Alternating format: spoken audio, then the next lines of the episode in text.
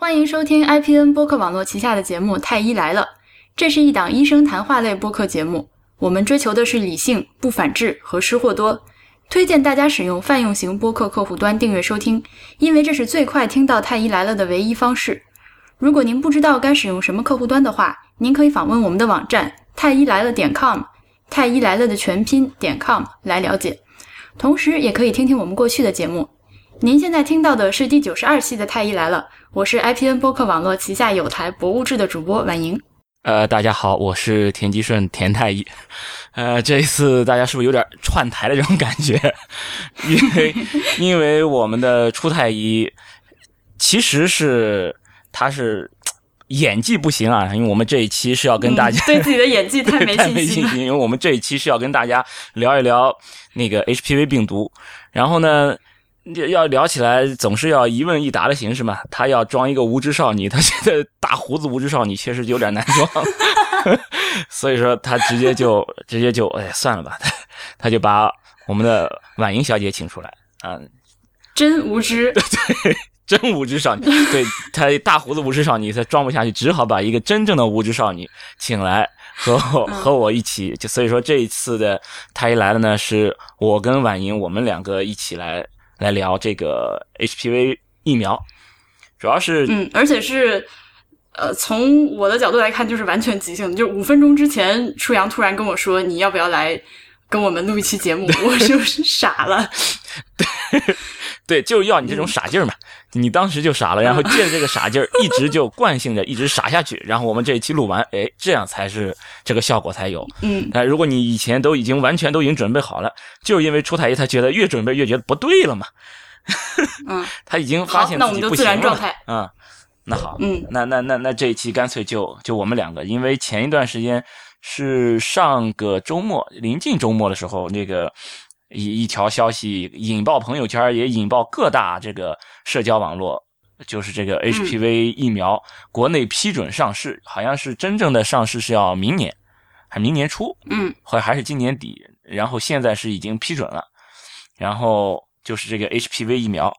嗯，所以说这一期我们就跟大家来聊一聊这个这个 HPV 疫苗这个东西。就是各路的少女、少妇和小姑娘们，就是听说这个消息之后，其实都还蛮感兴趣的。因为之前只是听说过有这个东西存在，也真的不了解它到底是干嘛的，要怎么用，这个疫苗该怎么打这些问题。嗯，是的，因为在欧美上市是十年前，零六年，现在是一六年，十年前上市了 HPV 疫苗，当时应该是四价疫苗吧，我们现在是个二价疫苗。十年前上市之后，嗯我们现在过了十年之后，我们终于追赶上了这个呃大潮，我们也算也算可以尝尝鲜了。人 人家已经用了十年了，嗯，这个无知少女表示听，对不起，这个无知少妇表示我听不懂什么是四价疫苗和 二价疫苗。啊，那他是这样的，对，你看这个确实是你就是需要这种这种傻劲儿，对啊，就一直要一直傻下来。所以说，你看你问的这个什么四价二价，如果要是让初太医，他肯定就问不出来，嗯 因为因为他就默认这个东西大家都知道了。嗯，这个这个四价二价是怎么回事？就是这个 HPV 疫苗它是就针对 HPV 这个病毒的，但是 HPV 病毒呢，它叫人乳头瘤病毒。嗯，这个这个病毒其实是一大一怎么叫叫一大类还是一大种吧？反正是因为它有分好多好多亚型，有一百多种亚型。哦，OK，就是说都是这一种，都是这一大类或者这这一大种病毒，然后它有亚型有不同，一百多种呢，有一些呢是和宫颈癌有关的，有一些呢是可能是跟这种生殖器的这种疣，比如说尖锐湿疣，哎，可能跟这个有关系。嗯，所以说哦，就是，那个电线杆子上常常看的那个小广告，哎一针见效治的那个东西是吗？对你经常经常到处找电线杆子，对，就那上面写的，就是这个东西呢，都是 HPV，HPV 可以干的事情有非常非常多。嗯，它是个大家庭，一百多种，一百多种呢，跟跟宫颈癌相关的差不多有十，就高危的应该是有十四种，两个是极高危的，两个极高危的就是十六和十八，它是一型、二型、三型、四型，一直到一百多型嘛。其中十六型和十八型这两个型是跟这个宫颈癌的相关性是最高的。另外呢，还有十二型是相关性也是蛮高的，但是不如十六和十八这么高。哦所以说，这十四种呢都被称为高高危型的 HPV，这个高危指的就是会得宫颈癌的高危，我们称为高危型的 HPV 病毒。那个现在呢，我们要为什么要做这个 HPV 疫苗呢？就是因为我们知道了得宫颈癌，就是因为你得了宫颈那个 HPV 被 HPV 病毒感染了，啊，这个因果关系如此的强烈。如此强烈，超过百分之九十九。OK，就是说百分之九十九点几啊，九十九点三、九十九点七啊，反正就类似这么一个数吧。嗯也就是说，几乎就是你得了，你要得宫颈癌，基本上就是因为你是有 HPV 病毒感染，但是这个高危型的 HPV 病毒感染。OK，但它并不是一个就是充药条件，就是说如果你感染了这个 OK，对，不是说我得了呃被 HPV 病毒感染了就一定会得宫颈癌，对，它不是一个充要条件。为什么呢？因为 HPV 这个它是个病毒呀，病毒就跟感冒一样，嗯，你三天两头你都可能会被一个病毒侵犯，被一个病毒就是就就上身了。嗯但是如果你是一个正常人，就是你的这个免疫力是正常的，只要侵犯你的不是攻击你免疫力的这种病毒，比如 HIV 病毒是吧？就艾滋病。对吧？它直接把你的这个免疫力给干掉了。它 HPV 病毒它不会干掉你的免疫力，你免疫力是正常的。好，嗯这个病毒来了之后，我就可以靠免疫力把它干掉。把它清除出体外。所以说，你可以被 HPV 病病毒感染，我也可以被 HPV 病毒感染。感染过之后，可能比如说七到十天，哎，所以男人也可以被感染，就是男女都可以被感染是吗？都可以被感染，都可以被感染。这个它是不分男女的，男女男男女平等。就啊，在 HPV 这里，它是男女平等的。你比如女性可以得宫颈癌，男性可以得阴茎癌嘛？这这都是大家都是平等的嘛？哇，好疼对？好的，但但但就是只是说发病率不一样啊，阴茎癌的发病率是很低啊，但是宫颈癌的发病率是非常高的。OK，、呃那我能不能先打断您一下，先问一个，就是刚刚我一直憋着没问的问题，就是感染了这个病毒之后，它它都能，它到底都能对人体造成什么后果？这个我感染这个病毒嗯嗯，绝大部分的造成的后果就是就没有后果，就是你不都你知都不知道，你的人生、你的生命中他曾经来过，嗯，然后他就默默的来了，不带走一片云彩。他就他那他是一个就是长期的，比如说他会长期永久的潜伏在你体内呢，还是它呃你感染了之后、过段时间他就没了？如果你感染了，感染的意思就是这个病毒到你身体里面叫感染，嗯然后你的这个免疫力是正常的，啪你就把它给干掉了，它就被你排出体外了。虽然你被感染过，然后又被排出体外，你战胜了它，嗯。你现在你就没有这个病病这个这个病毒了。嗯。然后因为你把它排出过体外，所以说你的身体里面会有它的抗体，抗体。对，就留个记号嘛。嗯。就他来过，我来过，所以说我抽血化验，我可以抽出来你身体有这个抗体。啊，我知道你你他他他曾经来过，但是你自己没感觉，那这个抗体是不是像是就是我们小时候种那个水痘那个，它你一旦呃得过之后，以后就再也不会被 HPV 感染了呢呃？现在好像还不能确定它就是一个永久性的。你比如说我们现在这个疫苗，这个疫苗现在来看，只是说它现在这个模型有八点四年，就八年多以后发现，呃，这个抗体的这个低度还是非常非常高的。嗯但是模型就是做实验的这个模型认为可能也就是存三十年。但是具体的这个临床实验是还没有的，因为这个疫苗上市才十年嘛，对吧？零六年，所以说你你这个这个这个三十年的这个模型都还没有到到那个时间呢，所以说这个具体的我是不是还要补种啊？然后我补种我要到三十年补种还是二十年补种啊？这个都还不清楚。OK，那我作为一个外行人，现在先总结一下我刚刚接收到的知识啊，就是嗯嗯，呃，来我们来看看对不对？就是说，这个 HPV 呢，感染了之后，你它不一定会对你怎样，就是有很大的几率它就感染了自己就好了，但是也有一一定的小的几率，你感染它了之后，呃，又鉴于它下面有各种各样不同的那个种类吧，我全写这么说，它会对你造成不同的影响。那其中有那么好像是十几种，您刚说就是有可能和宫颈癌是那个高度相关的，那就是为了预防这几个高度相关和宫颈癌高度相关的那几种 HPV 那个病毒造成的后果，我们才来接种这个疫苗，是这样吗？就我的总结是对，的吗是这个样。嗯，总结没错。就是说，就是说，你的这个傻还不是智商上的傻，只只是无知。只是说这个，对对，无知少妇。对，那那我们是不是说，就是接种了这个这个疫苗之后，就肯定不会得了呢？那也不是，那也不是。就是首先要要明确的就是说，我们大部分都可以把它清除掉了，但是还有没有清除掉的，有些人没有清除掉，为什么？就有可能会出现什么情况？就是有可能会出现，你刚刚把它清除掉，然后它又来了，你刚把它清除掉，它又来了。嗯哼，如果它长期的在你身体里面感染你，超过两年以上，那么这就是你有可能要得癌了，是有这种情况。那么这这这是一个风险，这是一个风险就是你被宫颈呃不是被 HPV 感染过之后，你什么情况下会得癌？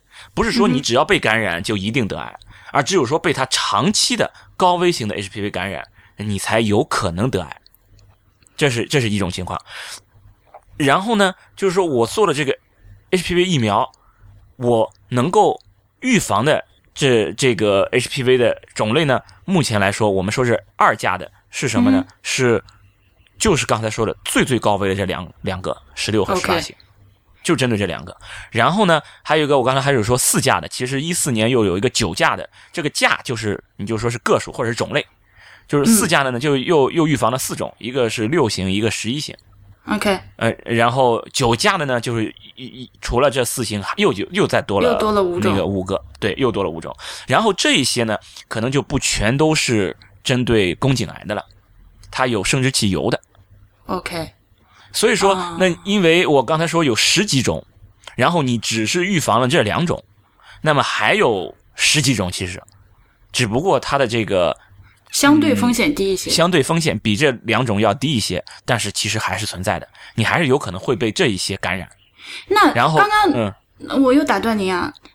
那刚刚您说的那个，就是在比较长的一段时间里面反复的被感染，那就我就我现在一时能想到的理解，就是说你有一个稳定的性伴侣，然后他也是这个被感染了这个病毒，然后你们两个人就是这这长期来一直好就没好过。我我还有别的情况吗？哎，其实就是你没有把它完全清除掉，有可能。嗯然后呃，可能跟宫颈上的一些呃微小的一些损伤有关系。你的宫颈上面有一点微小的一些损伤，你比如说，就我们叫宫颈所谓的宫颈糜烂。我就想我就知道对，为什么为什么对宫颈糜烂有会有这么敏感呢？就是因为这个宫颈糜烂这一个地方叫做邻柱交界区，就是说宫颈的里面的这一层这个细胞和外面的这一层细胞交界的这个地方，很容易被 HPV 定制在这儿，然后呢又不容易被清除掉，啊相当于卫生死角，会有这种问题。啊，听得我有点汗毛直竖。所以，呃，所以它和那个就是呃我刚说的那个情况就不是一回事儿，我理解错了呃，你你理解是什么？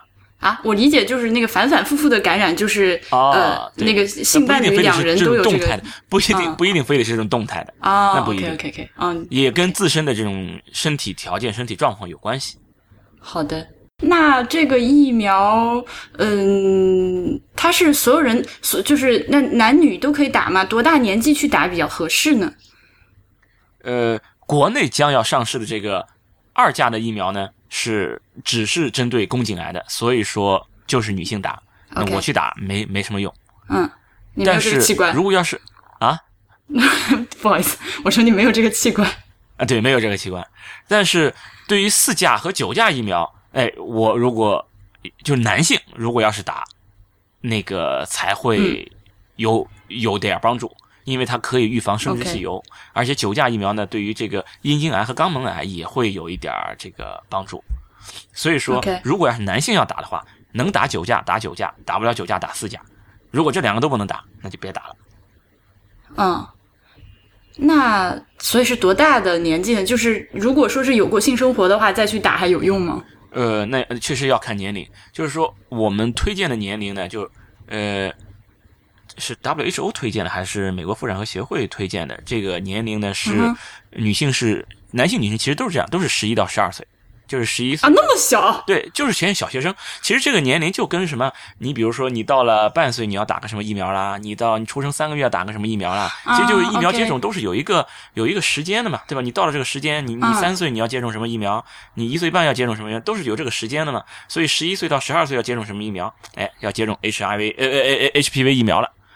那那其实就规定这个。啊那么其实 OK 但是呢，不是说只能在十一到十二岁，你最早可以提前到九岁，就是九岁、十岁，哎，也都可以接种，这个也都是可以的没问题的。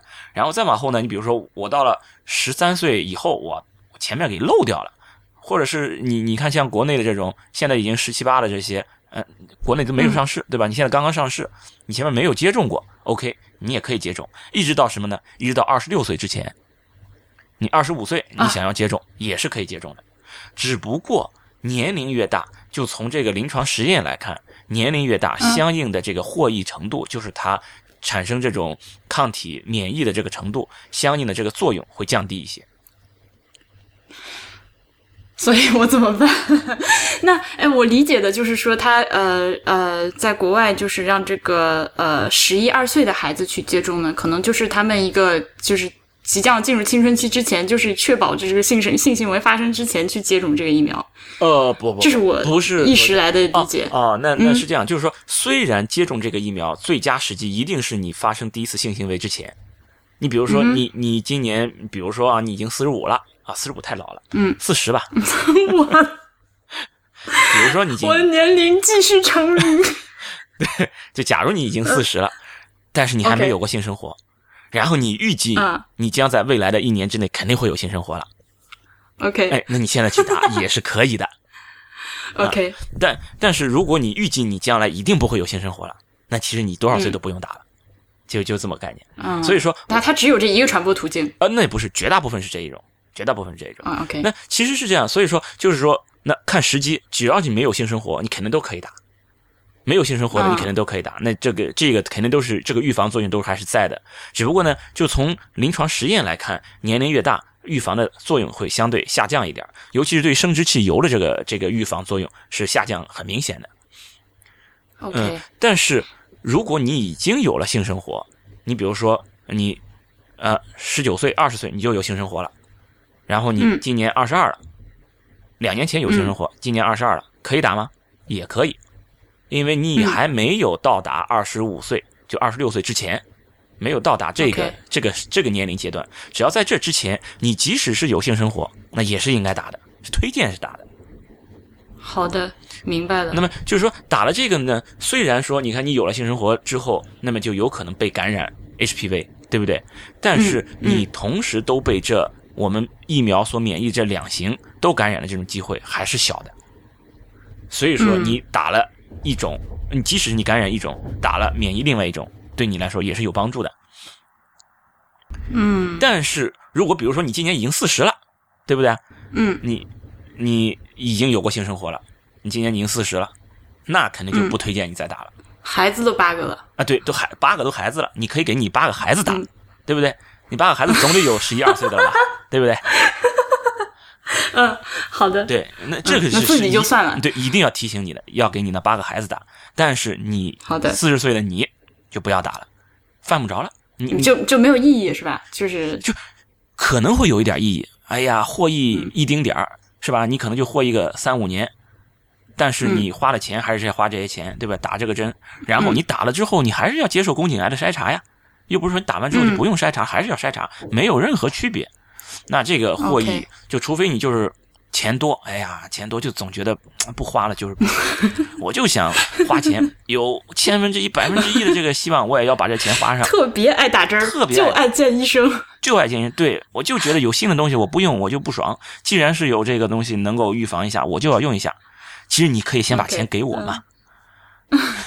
这 真是真是找你打。那那我再再多嘴问一句啊，就是说，呃，比如说，如果是像我像我这种情况，我就那个二十二十七是吧？已经过了您刚说的那个呃临界值了，对，就是比二十五岁要大了。对，那那就不要。我现在要是。就无所就就不要打的原因，就是因为就是那个获益获益个比相比起来，就是性价比不够高，性性价比不够高了。因为这个这个年龄真的是这样，就是你再往后，尤其他的这个实验的年龄呢，也就做到二十六岁以后以以前，就在这之前是有这些数据的。再往后，这个你的获益程度能有多少不清楚。再一个，就是拿自己当小白鼠了。对，还有一个问题就是，你比如说你现在是二十七岁，你十七岁打，你可以获益，比如说获益后面三十年，对不对？嗯哼，那你二十七岁打，你只能获益二十年。即使是你相同的情况，性生活的状态都是完全相同的，药物的影响都是完全相同的，那么你的获益时间也是缩小了十年的。你想想是这个道理，但是你要付出的代价是完全一样的。哎，我没有听懂，为什么叫做获益？为为什么为什么我现在打它就只管到四十七呢？那就管到更年期之前吗？因为这个呃。疫苗呢，一般是最长最长就是到四十五岁，最长最长就是哦打到四十五岁。所以它并不是一个就是这一针儿打进去管多久，而是是跟你自己实际的年龄相关的。跟你实际年龄是有相关的，而且即使是我一直就管你到管你到老，对吧？就这一针嗯一直管你到老，你同样比如说都是在一百岁去世，那一个你的获益是多少？一百减十七是多少？八十三年，一个只有七十三年，对不对？那你的获益时间其实也是不同的，哦哦，是这么个算法啊！这账我一开始没算明白啊，懂了。对不对？所以说，其实就是嗯你年龄越大，你去打，就四十五岁以以上是绝对都不推荐打了，完全没有意义的。好的，嗯，那那嗯你年龄越大，其实你的获益真的获益这个年数，其实你是少的嘛。嗯，那么就是如果说现在已经错过了啊，呃，有没有什么办法能够知道自己有没有感染 HPV 呢？那就可以去查呀。就宫颈上现在是非常非常方便的去做这个检查，就是做一个妇科检查，医生拿个小刷，宫颈上给你刷一点细胞，哎，一培养马上就可以得到结果。这个检查是很成熟而且很方便的，这也就是常规做这种宫颈癌筛查的一个方法。方法之一，只能说啊。做宫颈做做 HPV，而且需要提醒的是，如果你今年只有二十岁，已经有过性生活了，即使你要打嗯。打这个疫苗，打之前不需要常规做 HPV 检查，完全没有必要去做，啊。因为你你想想，你你做了 HPV 查出来是阳性的，你嗯。查出来两个完全都是阳性，这种几率是很少很少的。嗯，你只要查出来是一个是阳性的，你也还是会去打，对不对？对，对他他你不会因为你查出来是阳性我就不打了，然后呢，你查出来是阴性的，你也要去打，也就是说你查出来是阳性还是阴性，你最后结果都是要去打，那你查它干啥呢？明白了，就不不会改变啊你的决策。就就不用问，直接打就好了。对对，二十五岁之前不用。问，对，二十岁二二十六岁之前你就直接直接打，不管你有没有性生活，然后有了性生活嗯也不用做 HPV，、而且也是有实验研研究验证的，就是说你即使是有 HPV，现在有 HPV 感染，你接种了疫苗之后，嗯不会让你的这个 HPV 感染更加严重，这个是不会加重它的，这个相应的研究也都有的。所以说，就你哦不管你查出来 HPV 的感染的这个情况到底是怎么样的，都不会影响你的呃接种的这个决策。那么 OK，查都不用查，直接就去打吧。哦，我作为一个不懂的人，倒是从来没有考虑过，就是接种什么疫苗会使病情加重这种可能性。呃，那看来还是无知少女。就你就哦光想所以是存在某些疫苗是啊，因为就在我的那个印象里面，疫苗这个东西它毕竟是个好的东西。就是如果说非要把这个事情分好坏的话，啊，对，就好人，那好人还是坏人？我们女儿经常的，好的，是他是好的对那班的对，嗯疫苗是好的，嗯疫苗是好的。那你现在正在得病的时候呢？你比如说，你就是个，你本身就是个乙肝大三阳，而且是乙肝爆发期，我坑再给你来一针，去，干让我敲敲桌子。OK，是吧？我再坑再给你来一针，嗯是吧？这这这就这就不大像话，是不是啊？啊，明白了。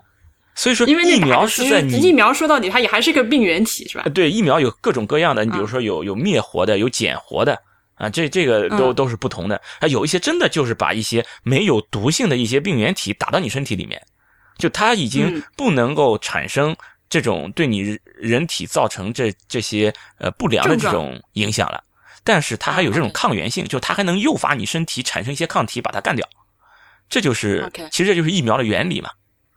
嗯嗯嗯嗯嗯，所以说，你必须确实是要考虑这件事儿，就是说，如果我已经有这个感染了，我再打这个疫苗，我会不会加重我的感染？这个事儿确实是要考虑的。不过，HPV 疫苗嗯确实是是现在是已经去研究显示，即使是你在打的时候 HPV 有感染，哎，我也没有加重这个 HPV 感染的这个影响。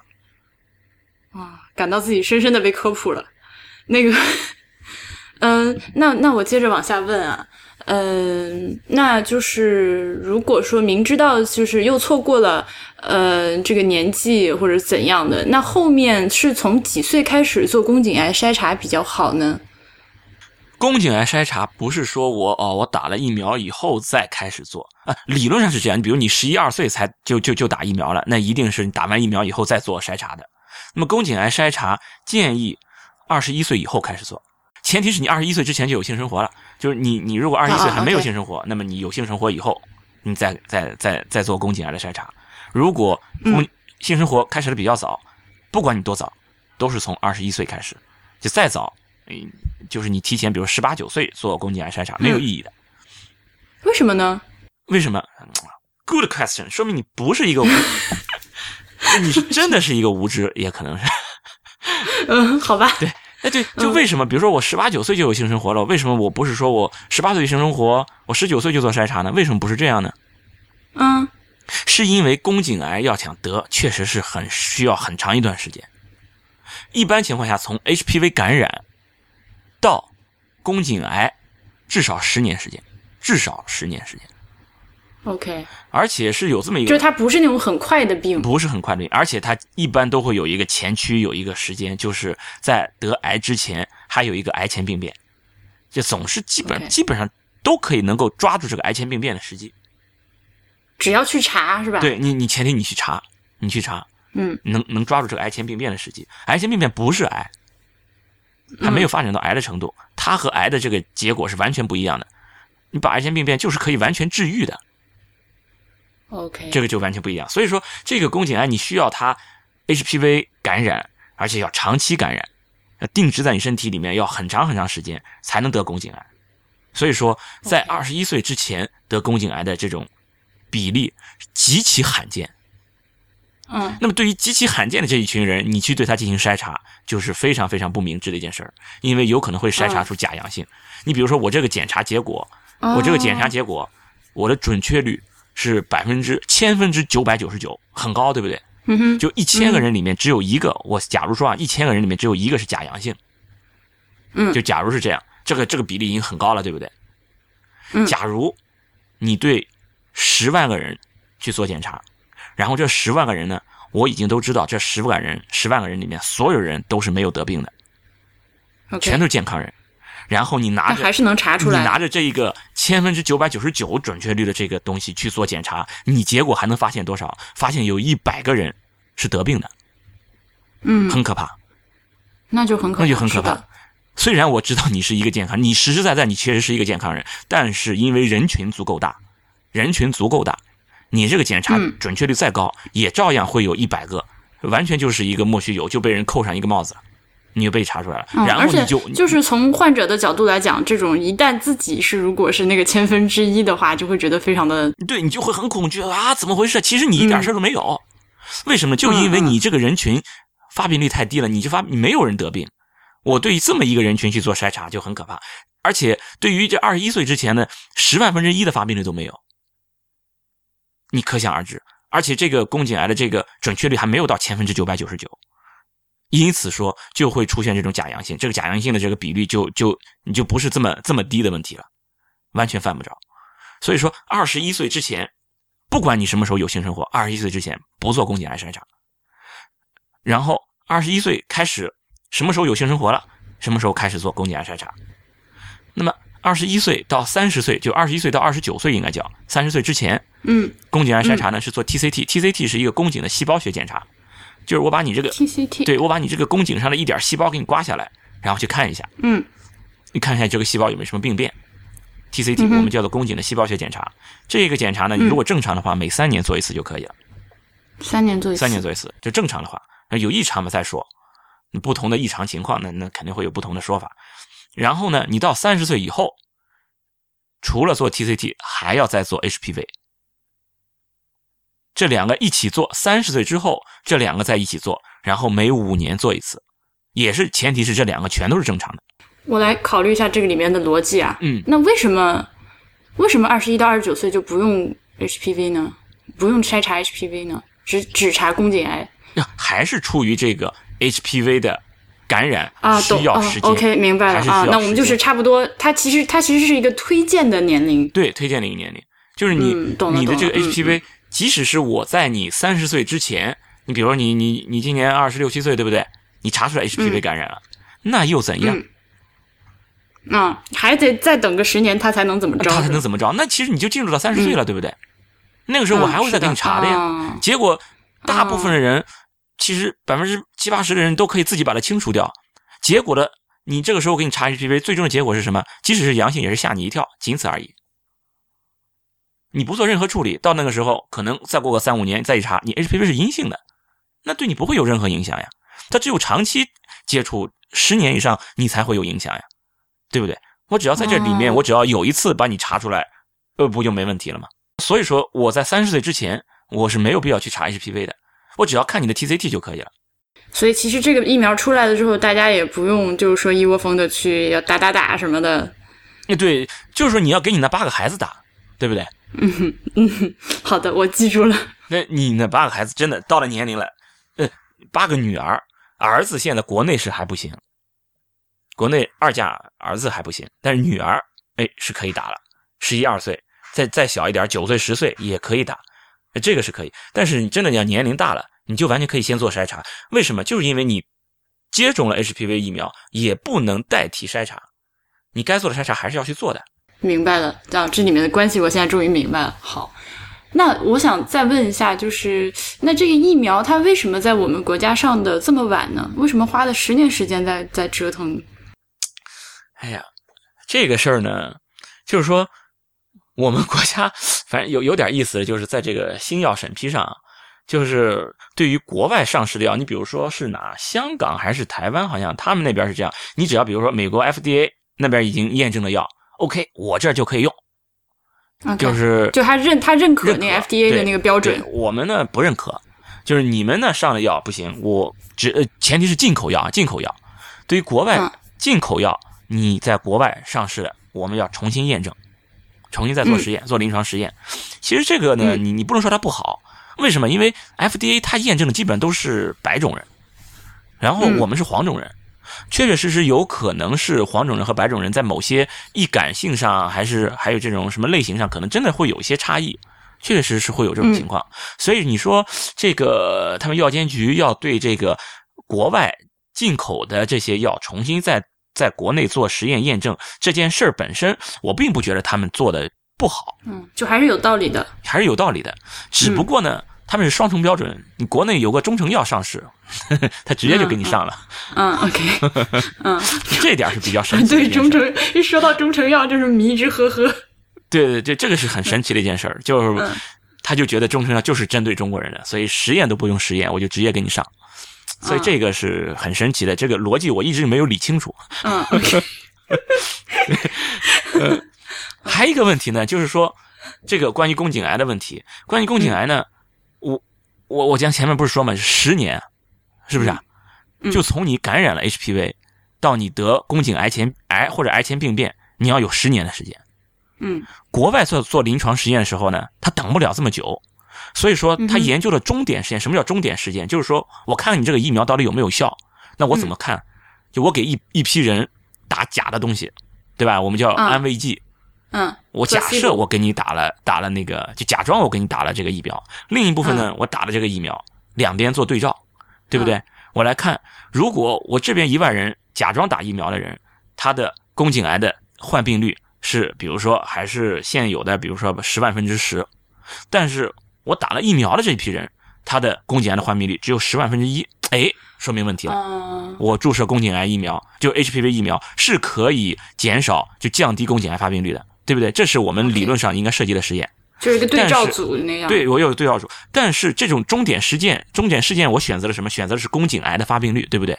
嗯嗯嗯那我如果要想引出这个终点事件，我至少等十年，至少你想对不对？嗯嗯因为我从宫颈癌的这个呃感染到他真正的发病，我可能真的要等是两位数的这个年份。嗯。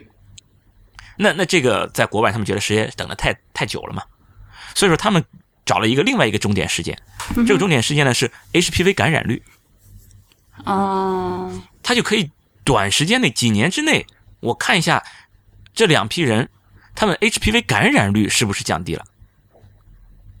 他的逻辑就是这样的：你如果没有 HPV 感染，你就没有就宫颈癌，嗯，因为 HPV 感染极大的可能就不会啊。OK，对，因为 HPV 和宫颈癌的这个这个相关性非常非常强，超过百分之九十九。所以说它的逻辑就是，如果我我把 HPV 感染的这个比例降下去，那么我就可以降低宫颈癌的发病率。虽然我没有一个真正的一个实际的数据，嗯哼，但是我从逻辑推导上这个是成立的。嗯所以说他们就缩短了这个时间。但是我们国内呢，还是想要找宫颈癌的这个发病率。啊，就是我们的那个最终的那个事件，终点事件我们选的不一样，所以说我们最后是做出来什么呢？做出来这个呃，等着做出来那个宫颈癌前病变的发病率降低。嗯。哦，好，我认为可以了。啊，那可不是得等十年吗？那我想问啊，那国外的那个疫苗，他们就是上市了之后，他们还会继续观察他那个做对比那两组人吗？其实一旦上市之后，也是一直都会观察这个发病率变化的，嗯，一直都会有有有有这些观察的。因为如果不观察的话，听起来好像还是就是从稳妥性的角度来讲的话，还是把那个终点事件定到那个宫颈癌发病率，听起来要更稳妥一些啊。就我完全哎，是的，是的，就是你从一个、怎么说呢，科学的严谨性上来讲，我肯定是研究宫颈癌的发病率。其实更严谨一点，我应该找宫颈癌的死亡率，对不对？就是我的目标是什么？你得了宫颈癌我都不怕，你别让我挂了。所以说，更多的人研在研究那个对于癌症的防防那个预防来看，其实更多的是在研究某一种癌的死亡率，某一种癌的致死率，或者叫。OK。如果我用了某一种手段，使某一种癌的致死率降低了，哎，那这个手段真的是好的。因为啊你比如说，原来是这样。对你比如说我们在研究这个乳腺癌，应该是乳腺癌，就是使用筛查之后，我把乳腺癌的发病率，我想想是提呃降低了，但是乳腺癌的死亡率并没有降低，因为乳腺癌造成的死亡率没有降低，结果就认为这个筛查手段是不理想。的。那我觉得不是这样的呀，就是我从一个就是呃 potential 的这个患者的角度来讲，就是他至少给了我一个选择，就是给了我一个可能把自己筛出去的一个手段，那我就勤快点去筛查喽。如果那你这是对，那那你是又是这样，你是一直在看这个筛查的好处，然后你又忘了那个假阳性的问题了。啊、就是哦当你让一个人，呃，嗯，就是就一个人啊，没有因此而死亡，你可能要搭上十个人，因此而过度治疗。哇，这账好难算哦。对，所以说是有这种可能性。所以说，这就是我们在预防癌症，在做癌症的这种呃，比如包括你们现在的癌症疫苗，现在只有 HPV 疫苗，没有其他的预防癌症的疫苗，主要的是靠筛查。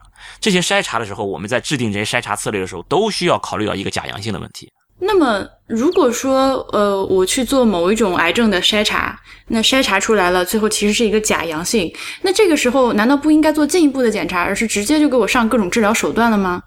嗯，是要做进一步的检查，是要做进一步检。你比如说那个乳腺癌，嗯乳腺癌的筛查方式是什么？就是做钼靶，就是相当于是你比如说拍胸片，嗯透视，那么是给肺拍一个 X 光线，那钼靶呢就是给乳腺拍一个 X 光片。嗯哼，就钼靶检查，然后我做钼靶检查，我把这些高危的人，不是高危，就是说我怀疑你有好吧，我不知道什么叫钼靶检查，求解释。就是给乳腺拍 X 光片。哪两个字啊？钼靶目目是一个金字旁，一个眼睛那个目，目标的目。啊啊，OK，靶就是一种元素金字旁啊。OK，那我听不懂是正常的。对，金金字旁一个尾巴的巴，嗯嗯，对，的就木靶检查，其实就相当于给乳腺拍一个 X 光片。嗯，那我通过这个 X 光片，其实就相当于一个影像学的检查。我把这个，哎，我怀疑你有乳腺癌，我把你这个怀疑的人，把把你筛出来，然后呢，我去做穿刺，对不对？嗯嗯那我这就这就是你说的这种进一步检查呀。我不可能我筛出来的人，我马上就把你乳房割掉，对不对？嗯嗯嗯 好疼是吧？嗯，疼疼，我又敲了敲木头。嗯嗯 呃呃然后我需要给你做一个穿刺，我把你穿刺的结果要怎么办？要放到显微镜下去看一下。对，看显微镜的是谁？是谁？看显微镜的是病理学我被问的有点，问的我有点，啊嗯，就是所谓的病理检查了。对，病理检查是医生，然后医生就有主观判断。OK，然后，即使是你是一个假阳性，医生这边把关，即使是假阳性乘以假阳性，这种假阳性的几率，呃，百分之一乘以百分之一变成了万分之一，是不是还有一万个人里面还会有一个还是会有可能被医生判断为这个你这个就是癌症。你就是癌症？嗯但事实上，就是医生判断，比如说是百分之一的假阳性率，然后你木靶的判断是百分之一的假阳性率，两个叠加起来，你只有万分之一的概率，是不是不是零啊？嗯当我对十万个人进行检查的时候，是不是就有十个人嗯被双重的这种假阳性抓住了？然后你就没有毛病的情况下，你被把乳房切掉了。明白了，所以原来呃，我们那么就是我现在就听出来，就是医生和患者在考虑这件事情的时候，原来我们就是这个算术题的做法是逻辑是完全不一样的。对，就是说我们在做这种筛查，就是说，嗯，你做筛查的目的肯定很明确，我就是为了让这个得癌症的人尽量减少，嗯对不对？我我就是要做这件事儿。嗯但是你要知道，我做这件事儿是要付出代价的，付出的代价就是有人本来没有癌症的，而被误诊为癌症，假阳性，而被过度的处理了，过度的治疗。这我以前真的是从来没有从这个角度考虑过这个问题，我一直觉得，而且乳腺癌四十岁以前，你四十岁以前没有任何特殊情况，你家里人也都是挺挺好的，你也没有任何高危因素，你四十岁之前就开始做乳腺癌的筛查。假如是这样的话，嗯那么现在的统计数据是这样的：一千个人里面，我每救一个人，这个救一个人就是说我减少查出一个人一个人，不是减少一个人因为乳腺癌而死。嗯哼因为我我做了这个筛查嘛，把你本来是一个乳腺癌要很晚才能发现的一个人，结果我很早把你发现了，然后把你治好了，然后你没有因此而死，对不对？嗯每我一千个人里面每救这么一个，我要付出什么代价呢？我要付出让七个人被过度的切除了乳房，甚至做放化疗。哇哎，这就是我们要计算的这个成本。所以说，现在大家都推荐你四十岁之前没有什么事儿不要去做乳腺癌的筛查。为什么？从概率上讲，从概率上讲，你很有可能不是那个被救的那一个，对不对？你有嗯七倍的概率是被误切的那一个，对不对？哇，原来是这样啊！因为我们就是从患者的角度都会觉得说，肯定是想去筛查一下，知道一下自己有没有问题，就是早预防。尤其是这些现现在就是，呃，我们也常常听到自己身边有些朋友什么很年轻啊，三十多岁就什么什么癌症了，所以就是嗯会。考虑就是，如果说你今天我没有跟你聊这个东西的话，我就有一些癌症的筛查，我可能就会相对比较早的就开始去做。对你可能给你那七个女儿、八个女儿都直接去做乳腺癌筛查了，对不对你？好烦，嗯嗯嗯，是的，是的，那那嗯那，但是就有可能你最终付出的代价就是，其实你假如真的你筛查出来是，哎呦是乳腺癌，那你要掂量掂量，你到底是更有可能是被救的那一个呢，还是被误切的那七个？嗯真的有可能是这样。你愿不愿意？我宁肯是那那七个之一，我也不想当那一个。哎，那确实有人是这样想的。就是无论如何不想死，对，无论如何不想死，嗯。但是你需要接受，就是你的身体遭到了摧残，不应有的摧残。嗯，明白了，所以说，就是出于这个考虑，现在就是就学术上都不推荐四十岁以前做乳腺癌筛查。就四十岁以前，就是呃，这个指的是你没有这种高危因素啊，家族没有相应的这种问题，嗯嗯，都都都都好的情况下，哦，你就是因为害怕，哎呦，我好害怕啊，二十几岁的姑娘 也去做乳腺癌筛查，完全没有必要，没有必要是吧？没有必要。那那那宫颈癌其实也一样的，十八九岁，哎呦，我我我性生活开始的早，十八九岁去做个宫颈癌筛查，完全没有必要。嗯，同理，三十岁之前没有必要做 HPV。好的，所以说，你看这个这个不仅仅是年龄的问题，还有一个间隔时间的问题。你间隔时间太近，也是同样的会造成假阳性的问题。嗯，就别老没事儿就去想起来就去查一下这事儿，对你就是不要被一个什么东西给吓到了，你被这一个东西吓到了，你为此而付出的代价，有可能是你没有想到的那一边。真的是，真的是，嗯嗯嗯。如果不今天不说的话，我就你就去做乳腺癌筛查了。那对，我会一我会一直把这个呃，就是疫苗和这个癌症筛查归为好人的那一堆儿。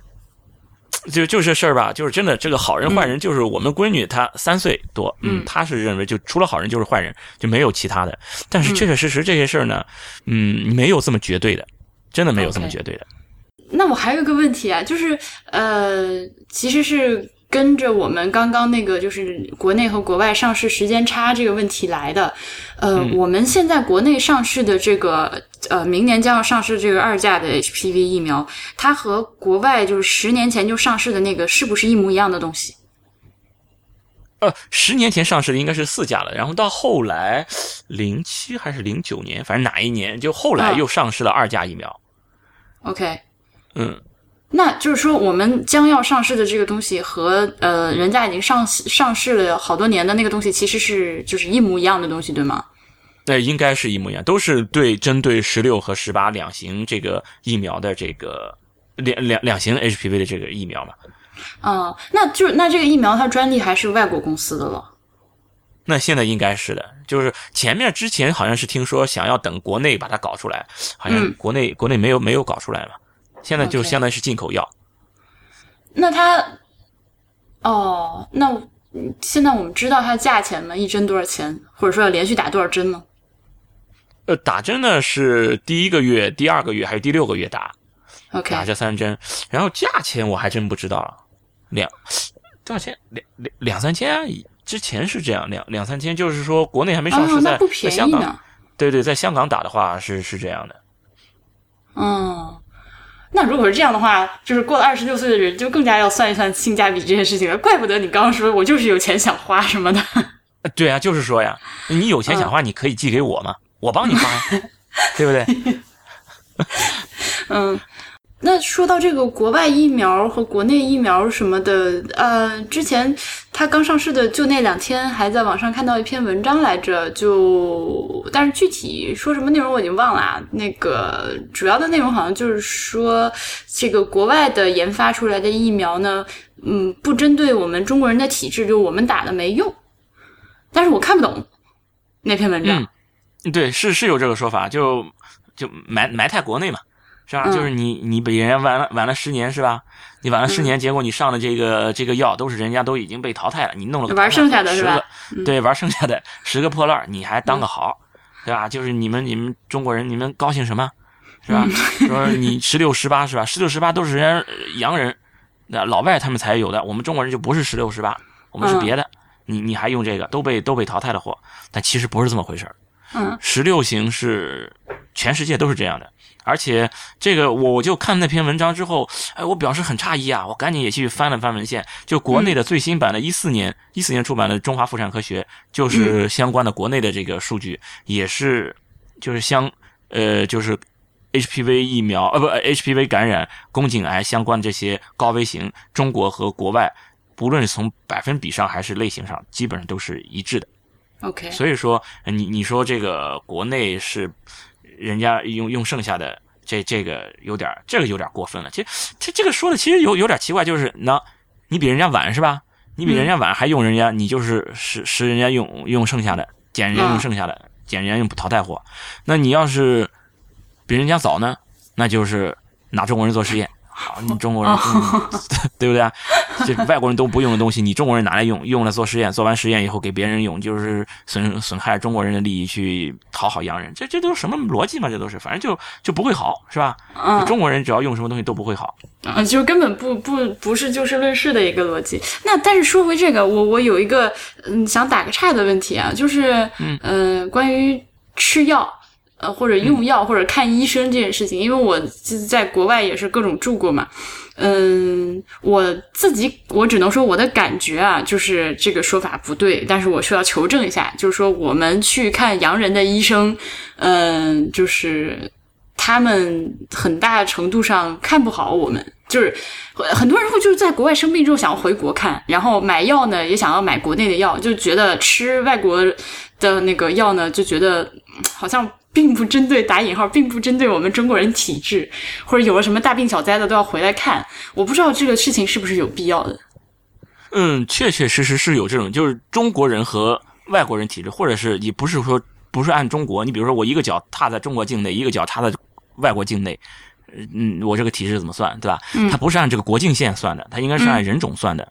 确实，黄种人和这种白种人还有黑种人，就就是各种各种人种之间是有一些差异的。从很多疾病的发病率上，还有一些就是说治疗方案等等的，都是有有些差异的。那你比如说那个，嗯，血栓，啊，你要说那个短效避孕药吗？啊，真的短效避孕药是一个，再一个就是孕产妇，真的就是他们形成血栓、发生血栓的这种发生率，白种人就是比黄种人高，真的。OK，就易栓性，我们叫这个确实是跟人种有关的。那还有一些情况就是黄黄种人可能容易得的，你比如说，呃，胃癌就是中国、日本得的最高。你你跑到西方人那边，黄种人他们真的就呃不不白白种人他们就得的真的就是少，真的这些就是在疾病谱上，疾病谱就是说得得病的这个发病率，不同的疾病的发病率，这个真的是不一样。然后相应的对于一些治疗的这些方案上，确确实实也会有区别，但是应该是基本上都是大同小异。嗯，应该是大同小异。但是呢，你比如说你在国外，你去找一个洋人看病呢，他在思路上有可能。他会按照老外的那个疾病谱来来来来思考，这个确实是会的。嗯，就是你比如说你有个肚子痛，他先想就是在国外发病率最高的那那几个哪几种肚子痛先筛查过去，对对，一个个筛筛下来，按照这个发病率的高低，百分之九十是什么，我先筛这个啊。然后国内的这个疾病谱，我医生在思考问题这个思路就不一样了，我可能从另外一个呃另外一个顺序来来思考问题。那么我在诊断上，那可能这两个医生在诊断上就会出现差异，要要么就诊断的，比如说就你在老外他们那就可能就会诊断比较难一点，因为他这个有有点被带跑了嘛，这个思路可能就不一样，有也是有这种可能性，因为不同地方的人他都有这个地区相应的一些高发的一些疾病，那么医生在这个地区我在做这些诊断给出相应治疗的时候，其实都有一个相应的一个习惯，他都有一个相应发病率的这么一个习惯了。嗯，那可是那这么说来的话，我刚刚说的那种就是那个那个说法，或者那种一个一个就那样一个想法，也不是完全没有道理。不是完全没有道理，但是嗯，呃，大部分我想应该都是没有道理的。就大部分情况下，在因为这个发病率，人群整个全人类的发病率总不会每个疾病都是差别很大嘛，只能说大部分其实都还是差不多的。真的就都差不多的，然后该怎么治疗？全世界的你只要都是人嘛，对不对？对都是同一个物种呀。对，同一个物种，对，就一个鼻子两个眼嘛，你这这个都应该是一样的。所以说，你就其实大部分的这些疾病在诊断和治疗上应该都是相同的。你你你生孩子做剖腹产，我都是一样的，怎么在哪里划刀，在哪里把你把这宝宝拉出来，怎么缝，这都是一样。嗯嗯，不会。OK OK，不会说洋人医生给咱拉拉完了拉的地方不对。对对，这这个没有，就是你的这个基本的构造，你都是一样的。你你你，除非你二郎神，你你额头上还多一个眼，那这个他就完全毛了，对不对？那其他的其实都都差不多。那确实有一些疾病，个别的一些一些情况，那是有这种人种差异，但这个人种差异也都是怎么说呢？呃，不至于什么问题你在国外都是解决不了的。我想还有很大一个问题在于沟通上，其实是真的是在于沟通上。就是你跟老外可能在沟通上，在思考问题的这个思思考方思考问题的方式上，可能确确实实是有一些差异，会带来是的，是的，嗯嗯，就就像我在法不是在那个魁北克，就就是其实法语在中国人里面已经算好的了，但是看病之前都还要再查半天字典。啊，对，就是说这个一个是语言上，还有一个就是生活习惯上，一些一些习俗上。嗯，对不对？你你你想要就是习惯上你就想用个什么什么东西，但在他们那觉得这个习惯完全不不可理喻嘛，跟我们这完全不一样了。嗯，其实就是我们这儿有喝姜汤，他们那儿也可能也有喝其他的汤，给你用个什么冷敷，也都有类似这样的一些小偏方、民间小偏方，都有的有的有的有的，是的是的，有好多，其实都是对，也都是都是一样的。就你有你的习惯，他有他的习惯，也也都也都是差不多的。然后呢，那那你。当你说出来你的这个习惯，对于医生来说，他可能见识过很多当地的这些习惯啊，他会说啊，你这种情况你不要，比如说用他们那种小偏方，这种小偏方是没用的。结果你说我不用那个小偏方，我用另外一个小偏方，哎，我用我们国产偏方，对我国产小，哎，多喝热水，对，这个就很神奇，哎，是不是真的是有用的？他就不知道了呀。他知道他们那里的小偏方是没用的，但是他不知道你的那个小偏方是不是就没用的。嗯，好吧。所以说这个沟通起来可能会有点这种差异。嗯。那关于这个 HPV，我现在能想到的问题都已经问掉了，感谢您的各种解答。啊，那那好，那那这一期节目我们就先到这，谢谢大家的收听。太医来了的网址是太医来了点 com，也欢迎大家在社交网络关注太医来了。我们在新浪微博叫太医来了，在 Twitter 跟微信都是太医来了的全拼。同时，也欢迎大家收听 IP 文播客网络旗下的另外几档节目：一天世界、未知道、内核恐慌、流行通信、High Story、无次元、硬影像、博物志、陛下观、选美、风投圈和时尚怪物。拜拜，拜拜。